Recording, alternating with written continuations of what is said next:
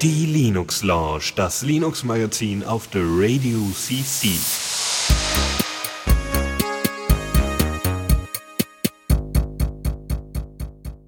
Einen wunderschönen guten Abend hier auf der Radio CC zur Linux Lounge. Ich bin diesmal nicht alleine da, sondern der Philipp ist wieder da. Guten Abend. Guten Abend. Doch, ich habe das Mikrofon angemutet. Ja. Ich, ich wundere mich, habe ich gerade 19 Uhr gesagt? Schwierigkeiten. Habe ich gerade 19 Uhr gesagt? Keine Ahnung, keine Ahnung. Ich glaube, hörst du mir eigentlich nie, du hörst mir nie zu. Hoppala. Neti, falscher Raum. Tschüss. So. Und zwar, äh, ja, äh, genau, also 20 Uhr, genau, äh, weil neuer, äh, neuer Ort so ungefähr.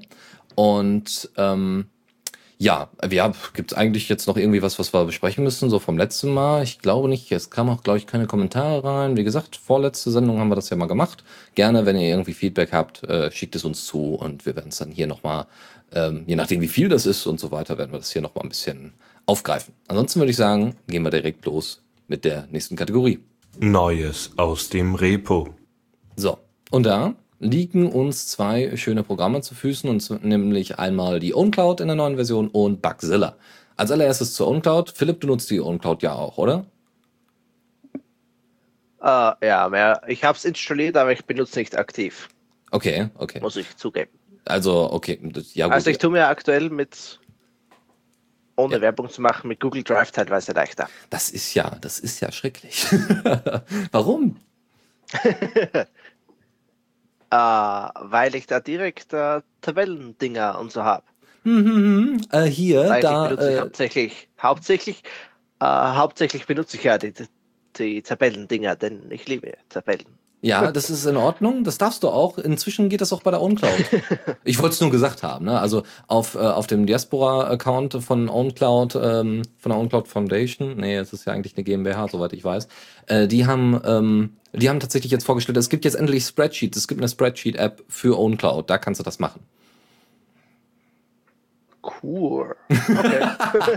Dann ja, werde ich wohl wieder, wieder wieder einmal wechseln. Ja, sehr schön, sehr schön. Schön zu hören, aber es gibt noch mehr Gründe, warum man das machen sollte.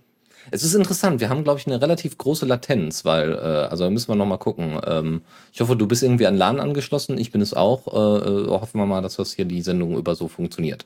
Okay, also OnCloud. Was ist das Neues jetzt bei der OnCloud? 8.1. Ähm, wir haben nicht nur, also Version 8.1, äh, wir haben nicht nur irgendwie Spreadsheets, das ist eher, soweit ich das verstanden habe, eine App, äh, die äh, man nachinstallieren kann, die endlich entwickelt worden ist, womit man dann rumspielen kann. Nein, das ist jetzt nicht Teil davon, sondern ähm, es gibt einen erheblichen Performance-Sprung in der neuen Version. Ja, also es soll deutlich schneller, äh, schnellere Up- und Downloads geben, bis zu viermal schneller, je nachdem, ne, je nach Leitung und so weiter und so fort. Also nicht, dass ihr eure Leitung verändern müsst, sondern bei derselben Hardware sind die Downloads und Uploads äh, wohl schneller. Ähm, hat wahrscheinlich auch sicherlich was mit der Verschlüsselung zu tun, äh, weil da ist auch noch mal einiges verändert verändert worden. Ähm, ihr könnt jetzt bis zu 50% mehr Nutzer auf der gleichen Hardware bedienen. Das heißt, die User-Organisation ist deutlich besser. Ja? Wenn ihr also vorher ganz gut mit eurem bisherigen Setup da wart und die komplette Familie auf eure OnCloud eingeladen habt und es dann so langsam so an seine Grenzen ging, dann sollte das in Zukunft deutlich besser funktionieren. Wie gesagt, auf derselben Hardware mit der neuen Version. Was sie noch gemacht haben, sie haben ein neues Framework entwickelt für die Verschlüsselung von voll verschlüsselten Inhalten.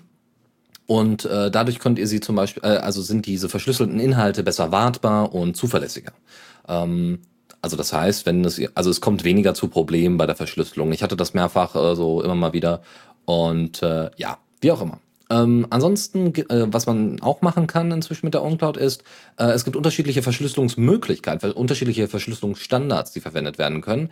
Ich habe jetzt leider nicht reingeguckt, welche noch, also ob da irgendwie, äh, weiß ich nicht, also wirklich verschiedene Schlüsselung, Verschlüsselungsarten, so ähm, wie heißt das denn, asymmetrische Verschlüsselung und so weiter stattfindet. Das, das müsst ihr nochmal nachgucken. Aber es gibt äh, die Möglichkeit, dass ihr einen unternehmenseigenen Keystore benutzen könnt oder schuleigenen oder was auch immer. Das heißt, ihr habt dort die ganzen Keys quasi, ja, die äh, zu, äh, für die Verschlüsselung herangezogen werden können und dann werden auf der OnCloud halt alle nötigen Sachen verschlüsselt. Total geil. Ähm, das heißt, es muss noch nicht mal mit der OnCloud direkt in Verbindung stehen, außer dass eben auf diesen Keystore zugegriffen wird. Aber wenn ihr sowas im Unternehmen schon einsetzt, könnt ihr das dort verwenden. ansonsten ist der, soll der Upgrade-Prozess deutlich reibungsloser funktionieren. Der LDAP-Assistent wurde verbessert. Und im Großen und Ganzen war es das auch. Sie haben die Dokumentation noch ein bisschen besser eingebaut in die ganze Geschichte. Und grundsätzlich hört sich das erstmal sehr gut an. Und deswegen, Philipp, mach mal schnell da wieder die OwnCloud an. an ja, ich müsste sie nur wieder mal updaten. Ähm, Verschlüsselung von vollverschlüsselten Inhalten, was soll denn das bedeuten, meint der Tor, glaube ich, gerade. Äh, also die Verschlüsselung von den Inhalten, die schon verschlüsselt sind. Nee, nee, da habe ich mich versprochen. Es geht darum, dass es ein Framework gibt für die Verschlüsselung, also auf der OwnCloud, dass äh, du Dateien ganz normal hochlädst, also unverschlüsselte Dateien auf die OwnCloud hochlädst und die Inhalte da verschlüsselt werden auf der OwnCloud. Und dafür ist ein neues Framework äh, entwickelt worden. Oder das Framework ist quasi ein bisschen separierter entwickelt worden. Also Framework heißt ja schon, dass es ein separiertes Stück Software ist, was in der Uncloud dann nochmal be besonderen, äh, besondere Verwendung findet. Was aber höchstwahrscheinlich auch von anderen Leuten verwendet werden kann, wenn es schon ein Framework ist. Ja, also, wie gesagt, so, nicht so Verschlüsselung von verschlüsselten okay. Inhalten. So, andere Geschichte. Kommen wir von OnCloud zu Bugzilla. Ähm, Bugzilla kennst du sicherlich auch, Philipp, oder? Hast du Bugzilla mal verwendet? Und wenn du nur als User unterwegs warst? Äh, ja, hatte ich im Einsatz am Anfang bei meinem Firmenzeugwerk, was ich habe. Ich betreibe ja ein Unternehmen nebenbei. Uh. Ähm, wobei, ja, ist nicht unbedingt jetzt das, was ich mir erwartet habe für das, was ich einsetzen wollte. Aber jo, ist mal was anderes. Ja. Okay, ach so, also du meintest jetzt Bugzilla, ich dachte dein Unternehmen. Auch schön. ähm, äh, und zwar, äh, genau, Bugzilla 5.0 äh, ist halt nicht so ein GitHub, ja, so ein GitLab, was man sich irgendwie aufsetzen kann oder so, sondern es geht in erster Linie tatsächlich um die Verwaltung von Fehlermeldungen und Erweiterungswünschen. Also das, was bei Firefox, also Bugzilla ist abgeleitet von Mozilla natürlich und Mozilla hat das Ganze entwickelt und ähm, naja, der, der Kern des Ganzen ist halt, wenn du irgendwie Fehlermeldungen zum Beispiel in Firefox OS hast, äh, wie ich zum Beispiel, oder Erweiterungswünsche für Firefox OS hast, dann kannst du da hingehen, kannst da in, dein, in das Portal von Mozilla gehen, auf die Bugzilla-Instanz, kannst sagen, hier, ich möchte gern CalDAV-Integration haben. Habe ich gemacht und habe auch diese Beiträge abonniert und bekomme die dementsprechend schön kommen die, bekommen die dementsprechend schön äh, als äh, ultralange äh, E-Mail-Spam-Attacken äh, schön in mein Postfach. Ganz toll. Ist aber ganz schön. Ähm, ansonsten, also ist jetzt nicht viel, viel Funktionalität. Aber sie haben jetzt, wie gesagt, äh, nach zwei Jahren Entwicklung der alten Version, die jetzt die neue 5.0er ist, ähm, haben sie es geschafft, doch noch einiges mehr reinzupacken. Also das Ding ist mit Perl geschrieben, nebenbei bemerkt. Sie haben ähm, in erster Linie wird es halt auch unter anderem als Dokumentations- und Release-Werkzeug benutzt und nicht nur für Fehlermeldungen und Erweiterungswünsche. Aber es gibt noch irgendwie Plugins und sowas, was man verwenden kann. So, was sind jetzt die eindeutigen Verbesserungen? Es gibt eine bessere Integration von Web-Services. Ähm, es gibt nämlich jetzt so eine REST-API, also REST-artige API, ähm, die man mit einem API-Key nutzen kann. Ähm, was natürlich sehr schön ist, wenn ihr da irgendwie selber eine Bugzilla-Instanz bei euch habt und äh, ähm, also bei euch in der Firma oder so und ihr wollt äh, quasi über die App direkt irgendwelche Fehlermeldungen einsenden, also dass die Leute direkt Fehlermeldungen einsetzen, äh, senden können oder wenn ihr Beta-Tester habt, dass die direkt quasi von der App oder von, von vom Desktop aus oder sowas äh, direkt äh, Sachen gesendet bekommen, wäre das zum Beispiel super, das zu nutzen. Ähm, das Caching wurde erweitert und die Kommentare können, äh, also die Kommentare von Bugs, ja, die auftauchen, können nun getaggt werden, ja, so ein bisschen wie bei äh, GitHub, dass ihr da auch irgendwie so bestimmte Tags habt. Aber es geht, gibt hier nochmal spezielle Tags für die Entwickler, die nicht öffentlich sichtbar sind und nochmal Tags irgendwie, die Spam und so weiter ausblenden oder zumindest kennzeichnen oder wichtige Informationen, die man dann eben taggen kann und die dann eben besonders äh, hervorgehoben wird. Ja, das wäre es eigentlich schon zu Bugzilla, aber es ist trotzdem für eine 5.0er-Version gar nicht mal allzu wenig. Ne? Ich meine, die Software hat ja auch schon ein paar Jahre auf dem Buckel und dass sie überhaupt noch weiterentwickelt, wundert mich persönlich, muss ich zugeben. Ja, wobei es ja wieder mal überladen ist, ne? Ja. Was mir so aufgefallen ist. Ja, vielleicht haben sie also das für kleinere Dinge. Das ist ja das ja. Problem, äh, was es aktuell ist, ne? dass einfach die Dinge zu überladen sind für kleine Projekte. Tja, ähm, das stimmt. Ähm, deswegen, also Mozilla ist ja auch da ein Riesenhaus und hat ja auch dementsprechend viel Software und ist da irgendwie diesen Ansturm da gewöhnt. Und deswegen, ja, schon ein bisschen schade, dass es für kleinere Software nicht unbedingt nutzbar ist. Also habe ich jetzt selber noch nicht ausprobiert, aber wenn du das so sagst, schade. Gut, ähm, kommen wir zu unserem doch heute mal sehr vollgepackten Newsflash. So, und da geht sofort los mit Jolla. Du selber hast kein Jolla, oder? Nein, ich habe keinen Jolla. Ich schon. Aber Jolla. Ja. Ja. Nee, nee, das war's eigentlich. Ich wollte nur sagen, dass ich eins habe. So. ähm, Jolla trennt die Hardwareentwicklung ab. Ähm, keine Sorge, sie stampfen das nicht ein. Und zwar wird das in eine komplett eigene Firma ausgelagert und Jolla selbst will sich auf uh, Selfish OS konzentrieren. Das Tablet soll davon aber nicht betroffen sein, das heißt, es kommt wie geplant, theoretisch.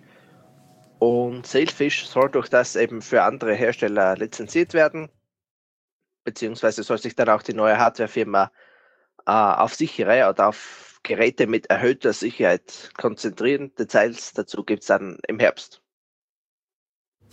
Ja, das, sagen sie zumindest. Das klingt ja mal interessant. Also diese Zweiteilung, ich verstehe es nicht so ganz, ja, warum sie Software und Hardware da trennen wollen. Aber grundsätzlich, äh, ja, also so Sicherheit und so ist immer gut.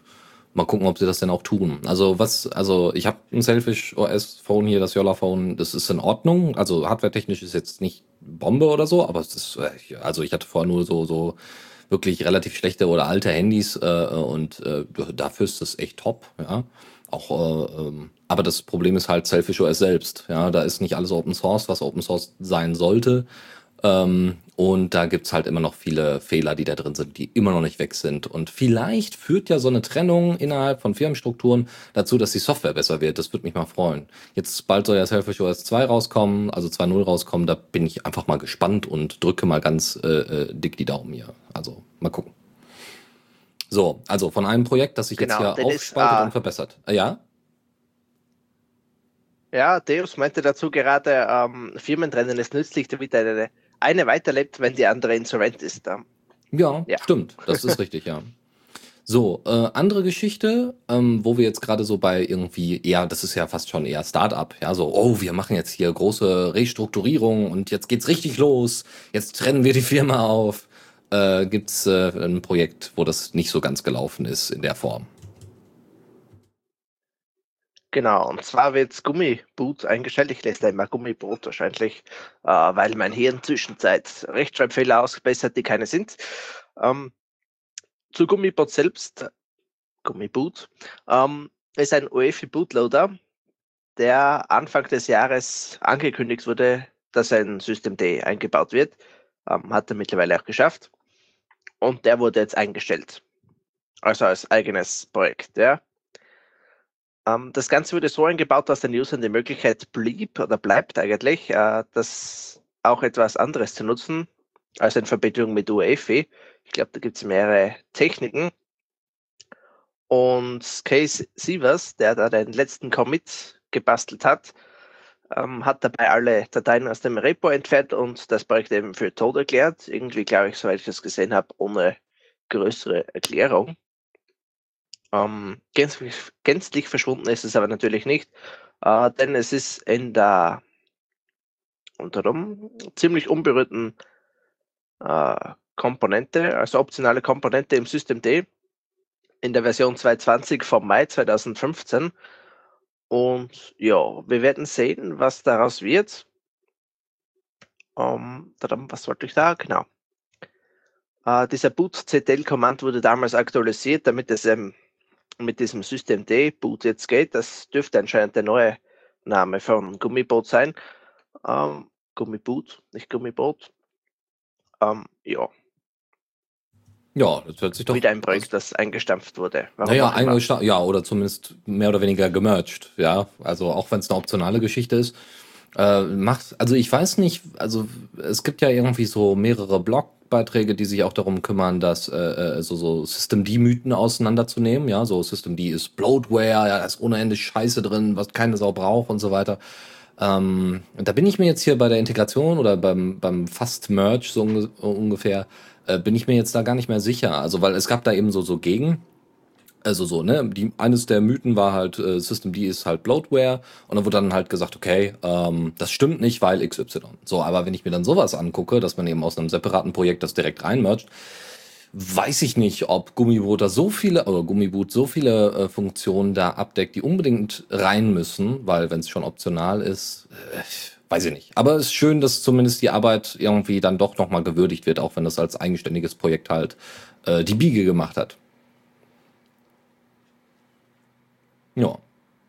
Gut. Philipp, du bist noch da, ja? Ich muss dich noch nicht äh, für vermisst, äh, als vermisst melden oder so. Ich bin noch da, ja. Sehr schön. So, Philipp, jetzt darfst du uns erklären, was du da gerade getan hast. ich habe da einen Knopf gedrückt und nichts mehr. also, du hast deinen, deinen Synthesizer, deinen Sound. Was ist das überhaupt? Uh, das ist die, mh, hm, die Software zum Headset, die das kann. Und ja, ich kann super. mir sogar mehrere Stimmen noch kaufen, sagt er da. Unbedingt, unbedingt. Ja, so, so äh, App-In-Käufe so ungefähr. So, äh, In-App-Käufe heißt es ja.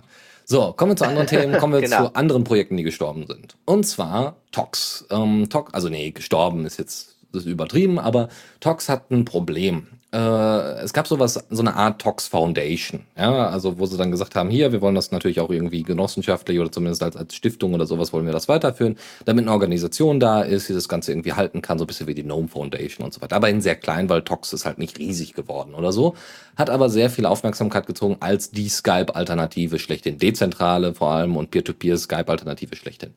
Hat auch ganz schöne Technik drin, so Distributed Hash Tables für die User und so. Ist ganz nett und äh, hat auch in der Vergangenheit gar nicht schlecht funktioniert. Gibt es auch einige schöne Apps zu, die man äh, echt nett benutzen kann. Muss ich zugeben, habe ich jetzt aber seltener verwendet weil äh, WebRTC, ja, das deckt eigentlich so gut wie alles ab, da braucht man nicht mehr viel dazu packen. So, also Tox hat so eine Art Foundation und eines oder das einzige Boardmitglied dieser Foundation, Sean äh, Crashy, nenne ich ihn mal oder spreche ihn mal aus, ähm, der hat wohl alle Gelder, die zur Verfügung standen, nämlich unter anderem die durch äh, Google Summer of Code äh, oder die durch, äh, teilweise auch eben durch äh, Spendengelder, dass die äh, die hat Sean halt komplett für eigene Zwecke verwendet. So, und das haben die Hauptentwickler, die da mit dabei waren und eben kein Boardmitglied waren und so weiter, aber wohl auch in der Foundation oder wie, dass die, äh, das haben sie erst nach und nach rausbekommen. Ja? Sie haben immer mal wieder Anfragen gestellt an ihn und er hat sich wohl nicht zurückgemeldet und solche Geschichten. Und das ist natürlich echt heftig. Ja, also das ist, ähm, das wird jetzt auch, äh, diese Nachricht wird jetzt auch auf der neuen Seite von Tox äh, präsentiert, weil Sean hat nämlich die komplette Macht über alle Seiten wie tox.im, toxme.si und libtoxcore.so. Und das ist natürlich eine richtig heftiges Problem und eine richtig große Macht, die er da ausüben kann. Ähm, wie gesagt, er äh, hat er ähm, hat da selber sieht da selber nicht so wirklich seinen Fehler ein. Ja, ähm, das Problem ist, wie gesagt, dass jetzt unter tox.chat dort die neuen Sachen zu finden sind, beziehungsweise dort auch weiterentwickelt wird und dort auch weiter im besten Fall informiert wird. Ja, heftige Geschichte finde ich. Äh, heftig, dass sowas unter Kollegen da stattfindet. Und ähm, naja, also äh, was die Jungs da, also die jetzigen noch übrigen Entwickler gesagt haben, war ganz klar, sie wollen äh, trotzdem das Projekt natürlich weiterführen und wollen vor allem die Organisation nochmal ordentlich aufbauen, verbessern und so weiter. Tut mir leid, dass jetzt hier im Hintergrund Flugzeuggeräusche sind. Ich äh, werde äh, das gleich mal, äh, werde hier gleich mal das Fenster schließen. So, und zwar, äh, das war's, glaube ich, erstmal dazu, zu Tox. Äh, nutzt du, hast du mal Tox benutzt, Philipp? Ich wollte es mir anschauen, bin dann aber irgendwie nie dazu gekommen. Ja. Hm. Also benutzt, glaube ich, auch Opus und solche Geschichten. Also sind ganz schöne Sachen dabei. Ähm, dauert halt eine Weile, also bis, bis man dann sieht, dass jemand online ist und so. Aber das geht, also das ist alles minimal und das geht alles trotzdem ganz gut. So. Das dazu kommen wir zu anderen Sachen, kommen wir zu Firefox OS. Es gibt tatsächlich Firefox OS, äh, Firefox OS Forks. Ja, ähm, unter anderem H5 OS, also H5 OS. Und diese Fork bekommt jetzt äh, 100 Millionen Dollar als Investmentkohle in den Arsch geblasen, wenn man so möchte. Und zwar äh, im März hat sich der ehemalige Mozilla-Presi Li Gong äh, von Mozilla mehr oder weniger getrennt oder hat ein eigenes Startup gegründet. Und ähm, das Startup hieß damals Gone Fishing. Das Startup heißt inzwischen Acadine Technologies. Also Li Gong ist jetzt Präsident und CEO von Acadine Technologies und forkt oder hat jetzt Firefox OS geforkt und hat jetzt erstmal 100 äh, Millionen, habe ich gerade 100 Dollar gesagt, 100 Millionen Dollar bekommen, was jetzt nicht gerade wenig ist, als Investmentgeld, damit er da vorankommt. Hört sich doch mal nicht schlecht an. Ja, äh, das, was nur ein bisschen schade ist halt, dass das nicht, also ich hoffe natürlich, dass da einige Parts irgendwie doch noch, der, der, der, äh, ähm, einige Parts doch noch irgendwie Mozilla äh, äh, zugutekommen in irgendeiner Form oder dass man da irgendwelche Sachen zurückmerchen kann oder so oder dass zumindest irgendwie eine äh, Kompatibilität irgendwie stattfindet, dass man sich da irgendwie einigt. Das wäre natürlich schön, dass man da irgendwie so eine Art App-Standardisierung sta stattfinden lässt, weil äh, der äh, weil Li Gong war früher auch Teil des Firefox OS Teams und hat da auch stark mitgewirkt. Deswegen ist er ja auch erst auf die Idee gekommen, da so ein Startup zu gründen. Nun, hört sich gut an erstmal, aber ne, also Konkurrenz belebt den Markt, wie gesagt, und äh, vielleicht ist das für Mozilla ja auch nochmal so ein, so ein Push, äh, so jetzt müssen wir mal hier weitermachen und voran machen. Das ist auch schön. Bleiben wir bei Firefox OS. Das andere Thema ist nämlich, dass Firefox OS oder äh, dass Mozilla angekündigt hat, dass Firefox OS auf äh, vielen, also es steht oft irgendwo alle alle Android-Smartphones, aber das höchstwahrscheinlich nicht. Aber sie wollen Firefox OS auf sehr vielen äh, Android-Smartphones zum Laufen bekommen. Ähm, bedeutet also, dass die, also derzeit läuft Firefox OS ausschließlich auf ARM-Version äh, 7, soweit ich weiß. Ähm, soweit ich mich jetzt vorhin noch informieren konnte. Ähm, das heißt ARM-Version äh, 6 nicht. Äh, das kann aber ja alles kommen. Und dadurch, dass Firefox OS quasi Gong, also Firefox, besteht, äh, Firefox OS besteht ja so aus diesen drei Kernkomponenten. Einmal Gecko, das ist die Engine, womit dann eben HTML5 und so weiter interpretiert wird, also die auch in Firefox äh, verbaut ist. Äh, dann gibt es Gong, das ist quasi das Linux- und, und Hardware-Zeug, was unten dran ist. Und dann gibt es noch äh, äh, Gaia, was die HTML-Oberfläche ist, die dann nochmal hübsch aussieht und so Bedienkomfort bietet und so und Schnittstellen hat.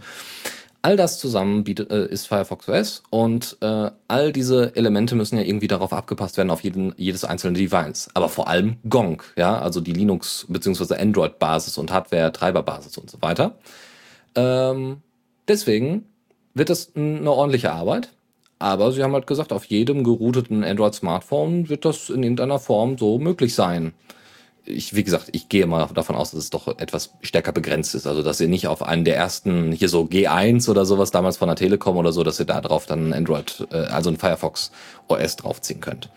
Eine andere Geschichte ist dann, dass sie angekündigt haben, dass es jetzt alle sechs Monate äh, neue Major Releases geben soll. Ja, also so eine 2er, 2.0er, 2.5er und die 2.5er kommt jetzt auch bald, also im November und äh, wird dann da vorgestellt. Und es wird auch weiter, auch wenn Sie jetzt hier sagen, Sie wollen hier auf die Android-Sparte oder auf die Android-Smartphones kommen, äh, haben Sie trotzdem gesagt, Sie werden weiterhin Verhandlungen mit Mobilfunkanbietern äh, führen, damit Sie dann eben auch fertige Phones haben. Und Sie wollen irgendwie Feature-Phones machen, wo, also eine neue Sparte aufmachen. Neben Smartphones soll es auch noch Feature-Phones geben. Was genau das ist, habe ich jetzt so in der kurzen Zeit jetzt nicht nochmal nachgeguckt. So, das dazu. Feature Phones. Du kannst Phone. Facebook alleine benutzen mit deinem Handy. Oder, oder ein anderes Feature Phone, du kannst nur Twitter benutzen. Das oh, ist ein Gott. Feature und kein Bug. Naja, naja, kommt drauf an. Ne? Also wenn ich Facebook nicht benutze, dann. okay, gut. Äh, ja, kommt ein, ein, ein Feature Phone, du kannst nur Diaspora benutzen. Das, äh, da würde ich, also selbst da würde ich Nein sagen. das hält doch keiner aus. Jeden Tag den ganzen Tag nur auf Diaspora. Naja. Ähm, kommen wir zu einer anderen Thematik. GitHub. Erzähl uns, Philipp. Genau, und zwar sind äh, viele populäre Projekte äh, von Einzelpersonen abhängig oder von zwei Personen. Ähm, und zwar gibt es jetzt eine Studie dazu, warum auch nicht. Es gibt ja zu gut wie zu allem Studien.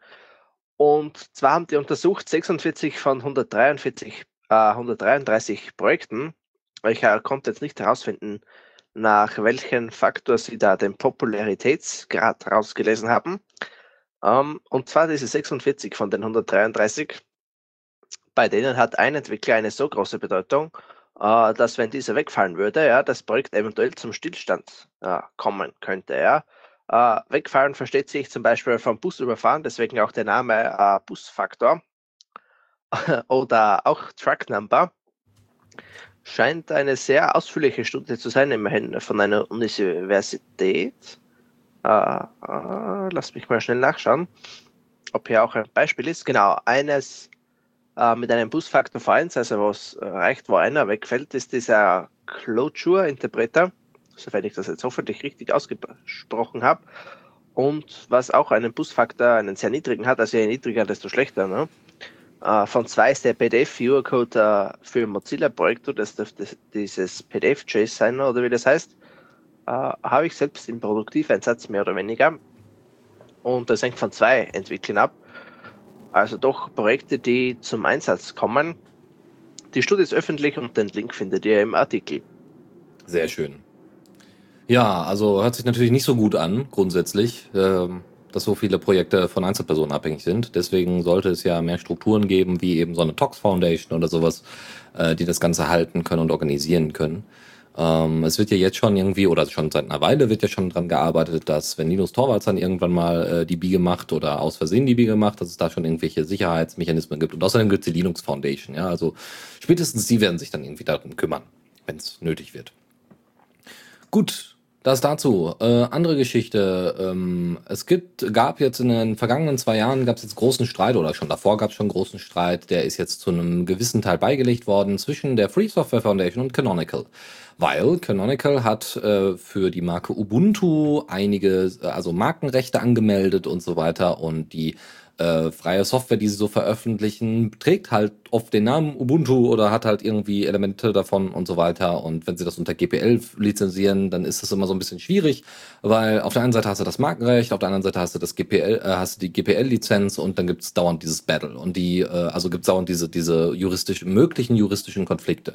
Das heißt, die normalen User oder die normalen ähm, ja äh, Entwickler, die vielleicht auf diese Software zugreifen wollen, also Unity zum Beispiel eine Fork machen wollen, warum auch immer ähm, die haben ein Problem, weil die nicht ganz, weil die nicht absolute Rechtssicherheit haben oder zu einem großen Teil keine Rechtssicherheit haben.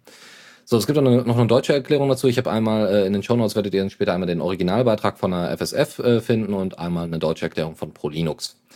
So, es gibt auch ein schönes Beispiel zu. Also es gibt, wie gesagt, diese Richtlinien, was Marke und Design angeht. Es gibt auch mal Patente von, von Ubuntu, die angemeldet worden sind.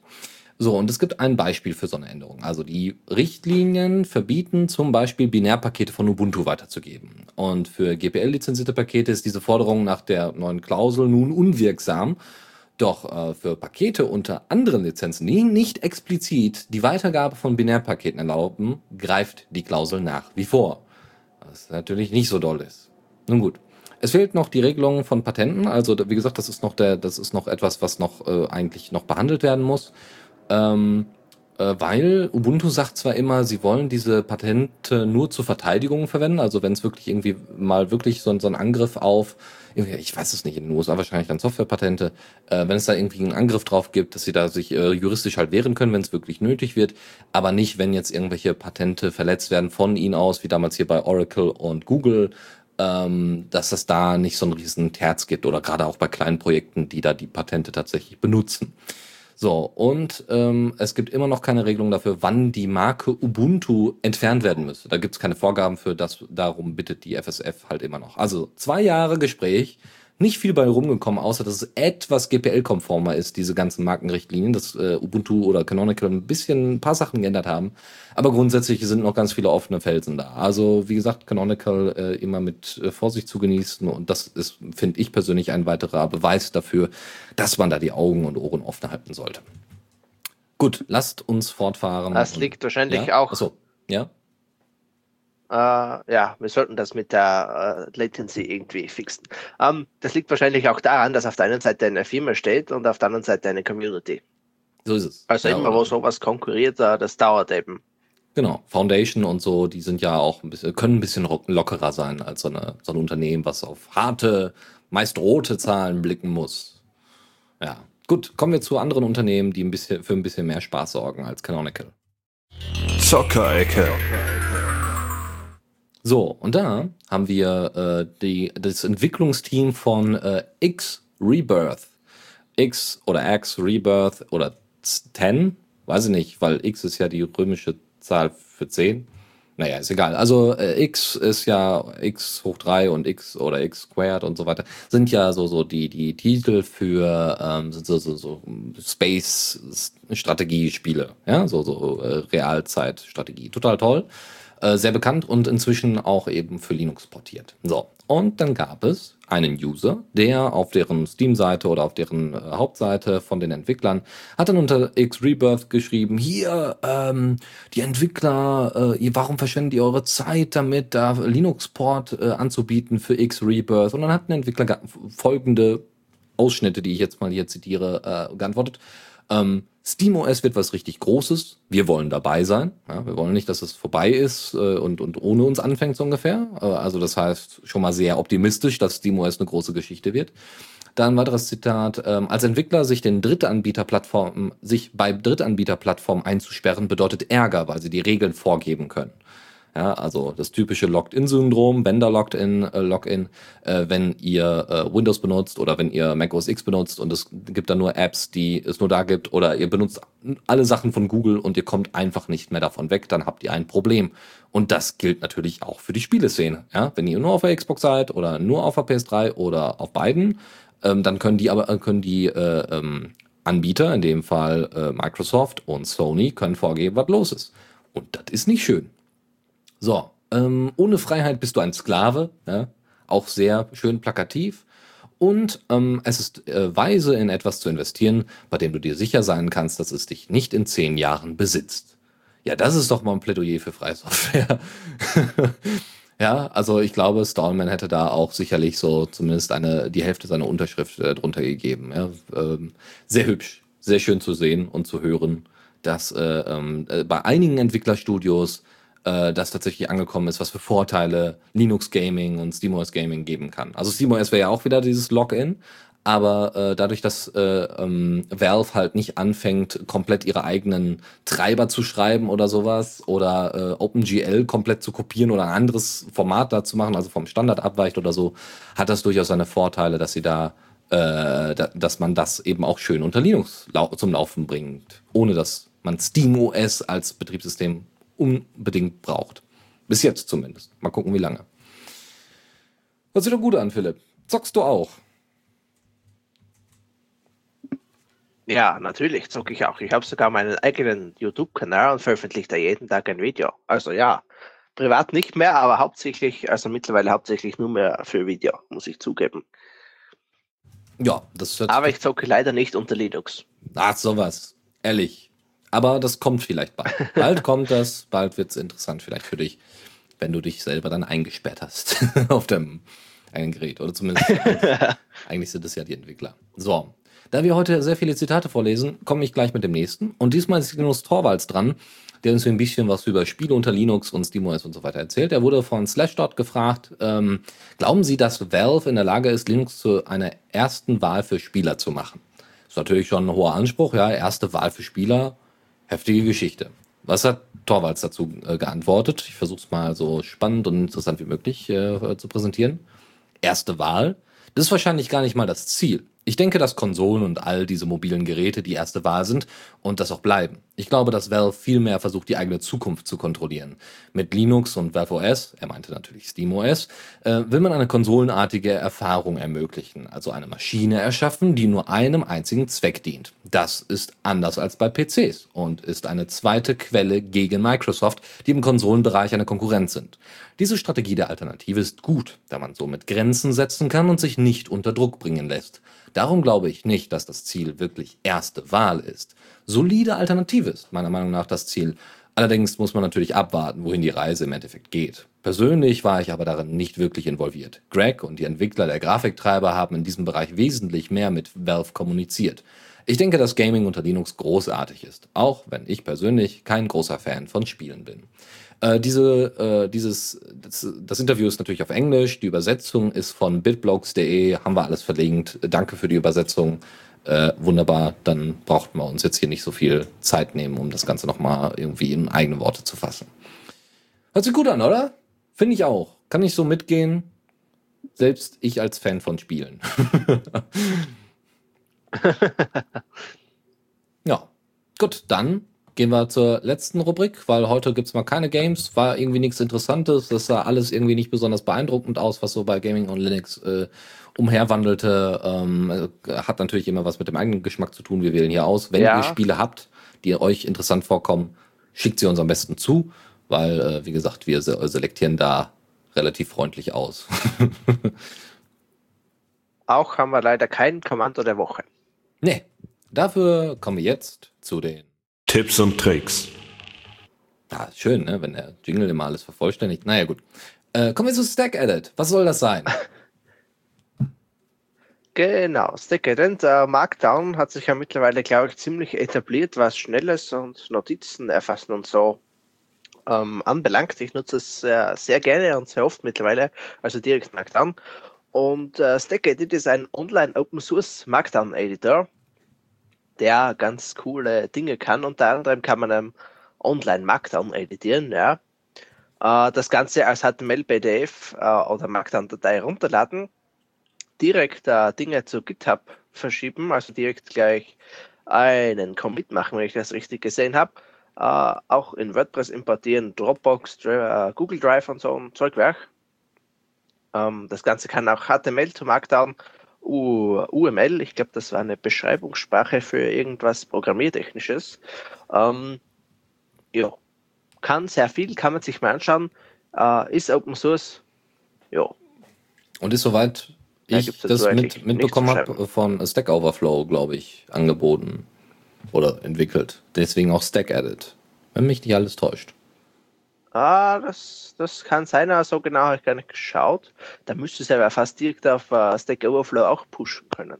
Ja, hm. das warum? Ja. Sehe ich ja. jetzt gar nicht auf die Schnelle. Oder zumindest verlinken oder so, ne? Ja, gut, das hört sich schon mal gut an. Äh, äh, Wäre natürlich schön, wenn man, also äh, ist da irgendwie die Rede von Common Mark, weil das ist ja das, was jetzt unter anderem bei äh, Diaspora auch implementiert ist. Common Mark ist ja quasi der Markdown-Nachfolger. Wir hatten da mal eine Linux Launch-Folge zu. Könnt ihr auch, glaube ich, nach Markdown einfach suchen bei uns im Podcast-Portal, da findet ihr das. Ähm, bei Common Mark ist es so, ähm, das ist quasi, das sollte eigentlich so da, der Markdown-Standard werden.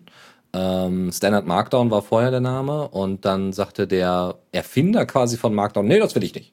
Das will ich nicht, aus welchen Gründen auch immer, scheißegal, aber will ich nicht. Und die Jungs hatten sich da echt viel Mühe gegeben, da einen ordentlichen Standard zu entwickeln, haben sich da, weiß ich nicht, wie viele Jahre dran gesetzt und dann mussten sie das ganze Ding halt umbenennen in Common Mark, was ein bisschen schade ist, aber jetzt unter dem Namen quasi, also Markdown, im besten Falle sollte es Common Mark sein, weil es einen sehr, sehr schönen Standard hat und sehr schön ausgefeilt ist und durchdacht ist. Und das ist, wie gesagt, jetzt auch bei Diaspora der Fall. Deswegen funktioniert jetzt Diaspora-Formatierung und so weiter deutlich besser. Habe ich so zumindest das Gefühl. Gut, äh, Markdown bleiben wir bei, oder? ja, auf jeden Fall. Und zwar mit der MD-Wiki, Markdown-Wiki eventuell vielleicht. Ähm, das ist ein Wiki ohne aktiv laufende Software, also man braucht da nichts installieren, nichts ähm, äh, aktivieren, nichts starten, um das Ganze zu betreiben. Das Ganze ist natürlich auch ohne äh, Webserver dadurch betreibbar, denn einfache HTML-Dateien äh, kann man mit einem normalen Browser öffnen. Wer hätte das gedacht? Und MDWiki hat eben eine so eine einfache HTML-Datei, bei der übergibt man dann den Parameter der zu öffnenden Dateien und dann kommt da ein Wiki-Ding raus. Also, ja, mit Markdown-Support. Sieht cool aus, ähm, ist responsive, ja. Und wie gesagt, kann man sich mal anschauen. Sehr schön. Ja, ohne Webserver betreibbar. Sehr hübsch. Äh, kommen wir zu einem anderen kleinen Link-Tipp, ähm, nämlich äh, F-Gallery. Das ist ein cooles Tool. Damit könnt ihr äh, so eine normale Dateiliste von einem Webserver, also ne, wenn ihr irgendwie Bilder oder sowas in einen Ordner geworfen habt und den Ordner freigegeben habt über euren Webserver, über Apache oder Nginx oder so, habt ihr dann so eine, habt ihr dann im Browser halt so eine Dateiliste. Ja, die sieht nicht besonders schön aus, ist nicht besonders ansprechend. So, und gerade bei Bildern möchte man doch eigentlich ein relativ einfaches, aber dafür schönes Tool haben, um sich die Fotos da anzugucken, um da durchzublättern. Und F-Gallery ist so ein Ding. Äh, das verwandelt einfach eine komplette Dateiliste in eine dementsprechende äh, Galerie, die auf ganz normalem statischen HTML basiert und ein bisschen JavaScript. Du brauchst kein PHP dafür, brauchst keine Datenbank dafür, nix. Ähm, das Einzige, was passiert ist, dass ihr irgendwie ein regelmäßiges Skript ausführen solltet, äh, damit diese Datei dann automatisch mit implementiert wird. So habe ich das zumindest verstanden. Äh, gibt's alles auch beim Blog. Gerne und oft angucken. Sieht sehr, sehr hübsch aus, muss man dazu sagen, für so ein bisschen Standard HTML und JavaScript. Das auf jeden Fall. Ich habe mir das kurz angeschaut und ich denke, ich werde das auch demnächst aktiv bei der Webseite meines Vaters benutzen.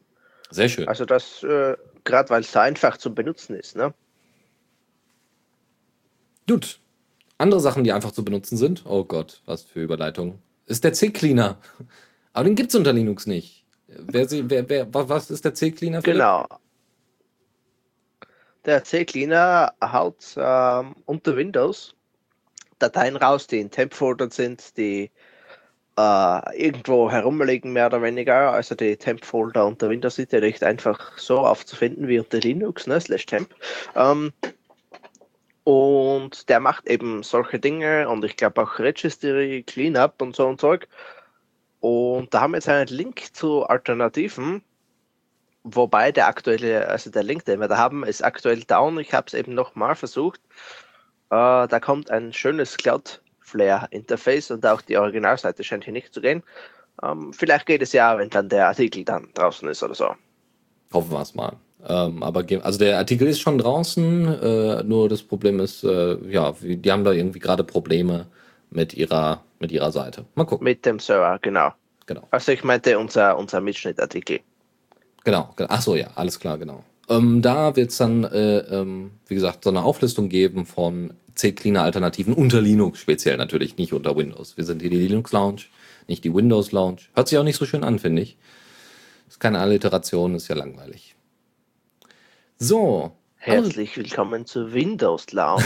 Na, so schlecht hätte sich das jetzt auch nicht an. Nee, naja, das klingt so ein bisschen irgendwie nach, eine, nach einem Starbucks für Microsoft-Mitarbeiter. ja. So, Sicherheit, ne? Also weg von Microsoft und Windows.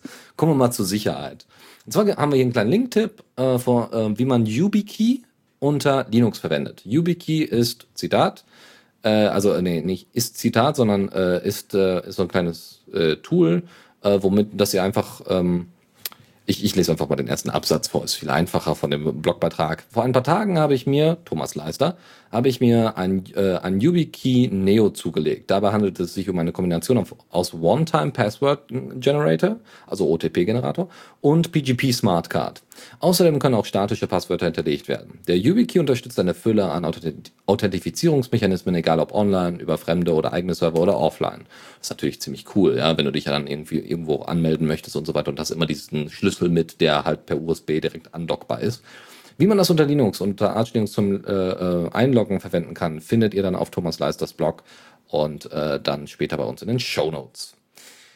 Eine andere coole Sache, die ich gefunden habe, äh, auch wieder nur über die Blogs, die so reinschneiden. Deswegen bin ich immer ganz froh. Wie gesagt, wenn ihr noch irgendwelche Blogs habt, irgendwelche Linux-Blogs selber einbetreibt oder so, schickt sie uns zu. Es ist immer schön, irgendwelche neuen, tollen äh, Tools zu finden und so weiter, die wir hier vorstellen können. Das hilft allen, im besten Falle. Weiter geht's, äh, und zwar mit freier Musikinterpretation. Diese freie Musikinterpretation, wie Shazam, ja, heißt EchoPrint und ist tatsächlich unter MIT-License. Also Shazam kennt ihr, ihr habt ein Smartphone in der Hand und dann geht ihr irgendwo zu einer Box hin, also zu einem Lautsprecher hin oder ihr singt da rein oder sonst irgendwas und dann wird dann irgendwie erkannt, was für ein Titel das ist und so. So, was ganz cool ist, ist, dass äh, äh, EchoPrint, wie gesagt, Open Source ist und äh, es besteht aus drei Elementen, wie das Ganze funktioniert. Drei, drei Parts. Und zwar einmal der Code Generator, weil jeder Song wird erstmal in Code über, tragen, also in so einem JSON-Format, ganz interessant. So ein JSON-Format wird es übertragen. Ähm, das heißt, äh, der Titel von Michael Jackson unterscheidet sich von äh, dem von Bon Jovi in der und der Form. Warum habe ich jetzt eigentlich keine Creative Commons Künstler genannt? Der Titel von Josh Woodward unterscheidet sich äh, mit dem von äh, Professor Click, natürlich. Ja, nicht nur vom Hören, sondern man kann das wohl auch an einigen Auspeilungen und so weiter festmachen und dann eben die Überschneidung äh, äh, ähm, dementsprechend sehen. So, und damit man nicht den ganzen Titel auf den Server laden muss, um ihn miteinander zu vergleichen, ist natürlich viel cooler, wenn einfach nur Dateien weggesendet werden, weil jedes Mal irgendwie so einen halben Song hochladen oder eine, eine Wave-Datei hochladen auf einen Server, um das, ab, äh, um das zu überprüfen, ist halt Blödsinn. Deswegen, wie gesagt, der Song wird aufgenommen äh, oder der Teil des Songs äh, wird konvertiert in dementsprechenden Code und wird dann an einen Server geschickt, was der zweite Teil wäre. Der zweite Teil ist der Server. Der interpretiert, äh, interpretiert diese Daten und hat diese Daten, also diese, diese anderen Daten äh, zum Vergleich, hat er da, dort äh, äh zur Verfügung und vergleicht sie eben halt untereinander. Und dann gibt es halt den dritten Part, das sind diese Daten an sich, das sind wie gesagt diese Informationsfeld, dieser Code. Ähm, und die sind aber, die vorhandenen bisher, sind unter einer speziellen Lizenz. Ich habe mir die jetzt nicht im Detail angeguckt. Also sie sind auf jeden Fall nicht unter einer Open Source License oder sowas. Aber was in Vor es hat halt einen riesen Vorteil, dass das Ding Open Source ist. Erstens die Interpretation, außerdem ist der Ansatz, finde ich, ziemlich cool, wenn er nicht schon bei Shazam genauso funktioniert. Aber ich bin schon echt beeindruckt, finde ich das, finde das sehr, sehr interessant, wie, wie die das umgesetzt haben. Und diese Datenpakete kann man sich auch runterladen und auf den eigenen Server spielen und dann dort quasi seine äh, Musikinterpretationsviecher haben, ja. Äh, was total geil ist, weil dann braucht man halt nicht auf Shazam achten und wenn man ein geroutetes Smartphone hat und so weiter und keinen Play Store drauf hat, kann man halt auf sowas zurückgreifen und einfach sagen, hier, ich nehme mal kurz auf, alles klar, schickt das an meinen eigenen Server, niemand bekommt mit, dass ich den und den Titel dort und dort gehört habe oder dass die und die Hintergrundgeräusche dabei sind. Das heißt, Überwachung ist zum einem großen Teil eher unwahrscheinlich und ich kann damit dann meine Titel vergleichen. Total geiler Scheiß. Und das unter MIT-License. Bam, bam, bam. so. Ja, andere Geschichte. Äh, wie, wie, äh, hast du hier so Tasks und To-Dos und so weiter? Wie, wie handelst du das, wenn du irgendwelche To-Dos hast, Philipp? Äh, Wenn es codetechnisch ist, per GitHub-Issues. Ich habe ja auch private Repositories auf GitHub. Uh. Ähm, und sonst, äh, tja, sonst eigentlich trage ich es mir meistens im Kalender ein. Ja, ich benutze ja To-Do. Ist eine, auch ein interessanter Weg, ne? Ich benutze ja To-Do, ja, ich benutze ja To-Do TXT. Das ist einfach nur eine, ein Textfile, da stehen in einem gewissen Format, einem bestimmten Syntax, stehen da die To-Dos drin. Es gibt auch einige Apps für äh, Qt To-Do oder Q To-Do TXT und äh, inzwischen gibt es auch äh, eine, eine, äh, eine, GNOME-Extension dafür, die sehr, sehr gut ist inzwischen. Äh, bitte mal ausprobieren, sehr, sehr cool. Aber wer das nicht machen möchte oder wer zum Beispiel mit anderen kollaborieren möchte, da ist so eine Textdatei halt nicht unbedingt nutzbar. Außer wenn man sie irgendwo auf die OwnCloud lädt, aber dann kommt es zu Syncing-Fehlern und so weiter. Das ist alles Blödsinn. Deswegen macht man das viel besser. Man benutzt Taskboard. Das ist auch Open Source und so weiter. Das ist total geil. Ist, ähm, ist äh, von diesem von dieser äh, äh To-Do-Organisation Organisationsmethode Kanban abgeleitet. Das heißt, ihr habt Spalten. Ja? Die erste Spalte ist To-Dos, die noch getan werden müssen. Die zweite Spalte ist To-Dos, die gerade aktiv behandelt werden. Und die dritte Spalte ist beendete To-Dos. Das ist die Kanban-Methode. Das kannst du auch mit Post-its machen. Aber weil wir ja alles digital haben wollen und überall abrufen wollen und wir jetzt nicht immer nur Post-its oder so eine ganze Palette von äh, äh, Tafeln mitschleppen wollen, machen wir das online über Taskboard. So, das Ding ist unter MIT-License. Ihr habt unbegrenzte Projekte, die ihr anlegen könnt, so Boards. Also das heißt, ihr könnt zum Beispiel, wenn ihr in einem Softwareunternehmen seid, könnt ihr sagen, ich habe für das und das Tool oder für die und die Funktion, habe ich folgende To-Dos, die gemacht werden müssen. X, Y, Z. Die werden dann entweder in aktiv oder nicht aktiv weiter verschoben oder ihr könnt sogar diese Spalten, die ich gerade vor, äh, vorgestellt habe, ne, bearbeitet, nicht bearbeitet, aktiv und so weiter. Ähm, diese Sachen könnt ihr sogar noch erweitern. Das heißt, wenn ihr ein Projekt habt, was äh, noch nicht mal unbedingt was mit Software zu tun hat, sondern irgendwie deutlich spezieller ist, so von wegen wurde überprüft, wurde getestet, wurde X, wurde Y, dann könnt ihr das sogar noch erweitern, was auch sehr, sehr cool ist. Wie gesagt, diese Projekte, diese Boards könnt ihr halt äh, speziell anlegen. Ja, das heißt, ein Soft äh, also für Firefox, äh, Firefox-Entwicklung habt ihr ein eigenes Board und für äh, Thunderbird-Entwicklung habt ihr ein eigenes Board. Ist sehr, sehr cool. Äh, das Ding hat auch eine RESTful API, äh, läuft über PHP 5, äh, läuft über SQLite mit Bootstrap und AngularJS und sieht eigentlich ziemlich geil aus und scheint auch gleich bedienbar zu sein. Also, please install and enjoy.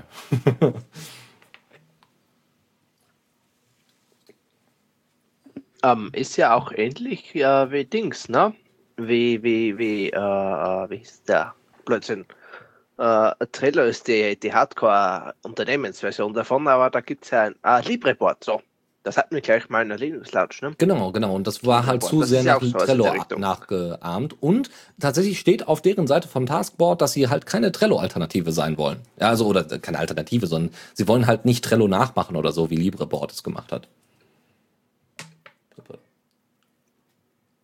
Ja, die hatten ja da auch ziemliche Probleme, glaube ich, LibreBoard. Ja. Uh, wobei sich das anscheinend glücklicherweise auch aufgelöst hat, wie ich gerade sehe. Wir waren ja da einige Zeit äh, down. Ne? Ja. Also zumindest gab es auf GitHub die Information, äh, LibreBoard gibt es jetzt nicht mehr wegen Copyrights-Dingen und so. Ja, aber es ging irgendwie vor allem ums Design, also ganz, ganz komisch. Also wäre halt schön gewesen, wenn man irgendwie nochmal Informationen darüber einholen könnte. Wenn irgendein Hörer davon nochmal was gehört hat, bitte melden. Dann gucken wir uns da nochmal um und werden das nochmal präsentieren. So, kommen wir jetzt mal zu Terminal-Sachen, auch wenn es kein Kommando der Woche ist. Los geht's. Genau, und zwar mit Termbox. Das ist eine Mini-API für textbasierte Interfaces in Python. Und das war es eigentlich schon. Ja, es ist eine Alternative zu Ncurses. Ja, das Ganze hat nur zwölf Funktionen, aber was will man auch mehr? Genau, ist ja nur fürs Terminal. Ja. Ja, super. Andere Geschichte, wenn du mal ein 3D-Objekt machen möchtest, Philipp, dann mach das doch am besten fürs Web, so mit, äh, mit WebGL und so. Aber wie macht man das? Natürlich benutzt man Open Source Software, nämlich Blender. Und dann braucht man ein Plugin, um das Ding für WebGL fertig zu machen. Das nennt sich dann Blend for Web. Und äh, das installiert ihr und dann läuft das. Das war die Vorstellung. Also Blend for Web ist das Plugin, bitte benutzen. Gibt sehr schöne Beispiele von. Mein, äh, äh mein äh, Laptop hat sich dann doch mal ein bisschen gekrümmt, als dann diese Animationen stattfanden. Aber war also im Browser. Sehr, sehr schön trotzdem. Also, und jetzt noch die letzte News und dann sind wir auch durch hier. Büchereisysteme. Wer braucht sie nicht? Also ich brauche sie nicht wirklich. Aber ich hatte mir vorgestellt, hm, vielleicht gibt es Leute unter euch, die eine Flüchtlingsbücherei zum Beispiel betreiben oder eine Schulbücherei oder sonst irgendwas, so eine offene Bücherei oder so. Ja, und da braucht man immer mal Open Source Software, die einem beim Katalogisieren hilft. Ja, weil die kommerzielle Software, die vielleicht in irgendwelchen Hochschulen verwendet wird oder so, das ist alles nichts und das kostet und das ist meistens auch nicht besser als die Open Source Alternative. Deswegen gibt es hier eine kleine Liste an möglichen äh, Büchereisystemen, die man verwenden kann. Da ist Evergreen by LibLime, äh, VuFind und Greenstone und noch eins. Ich glaube irgendwie PHP noch was. Äh, da könnt ihr da mal reinschauen und äh, vielleicht. Wir haben übrigens im Gegensatz zu dem Originalbeitrag haben wir mal eine Liste gemacht von den Projekten. Ja, also äh, wo, wo man die erreichen kann. In dem Originalbeitrag sind die einfach nicht verlinkt. Ist total geil. Übrigens, guckt euch mal diese Bücher, dieses Büchereisystem an. Total geil. Aber wir haben keinen Link dafür. Äh, hier, Internet. Ja, es geht nichts ohne Links. Deswegen gibt es das bei uns an, schön in den Shownotes zum selber anklicken. Gut, damit sind wir durch. Philipp, hast du noch etwas? Auf dem Herzen, weiß nicht. Nein, eigentlich nicht. Also mir fällt jetzt nichts ein, außer dass bei meinem Headset langsam, aber sicher der Akku dann bald leert. Dann lass uns schnell beenden. Also wir können ja gar nicht mehr ewig lang senden. genau, genau. Und äh, ansonsten geht auch unser Auphonic-Konto wieder äh, in, in, die Miesen. Wir machen jetzt mal hier Schluss. Und äh, wie gesagt, danke Philipp, dass du heute da warst. War wieder sehr erfrischend. Wenn auch mit Latenz. So wie jetzt. Ja, das ist etwas irritierend. Aber ja. sonst geht schon irgendwie. Das nächste Mal wird schon gehen. Ich denke auch. Und ansonsten ähm, spendet uns, damit wir uns besseres Internet leisten können. Nein, nicht allein deswegen. Also Dennis, spendet an Dennis. Ich habe ja gutes Internet. Ja, verdammt nochmal. Ja. Im Hackerspace, wo wir eine ordentliche Anleitung, also hier eine, eine, Anbindung haben, da kann ich nicht senden, weil da sind Leute und man mag Leute nicht während einer Sendung. Also jetzt so, wenn man denen direkt gegenüber sitzt oder so, ist sehr schwierig. Ich weiß nicht, wie die das beim Radio machen. Ja, wäre ein interessanter, eine interessante Sendung vielleicht sogar. ja, ja, ich hätte, also vor hätte ich das ja schon, aber es ist alles, äh, da muss man in so einer schönen Box sein, wie so beim, beim Sendezentrum. Theoretisch müsste man sowas machen. Nur dafür haben wir keinen Platz. Obwohl, vielleicht nehme ich mir diesen Platz irgendwann mal. Hm, ihr werdet von mir hören. okay, dann wünsche ich noch einen schönen Abend. Äh, ich wünsche euch äh, äh, ja noch eine schöne Woche. Und äh, ich mache jetzt am Mittwoch erstmal meine Klausuren fertig und äh, man hört sich, würde ich sagen. Hätte ich auch gesagt. Wunderbar. Dann bis demnächst.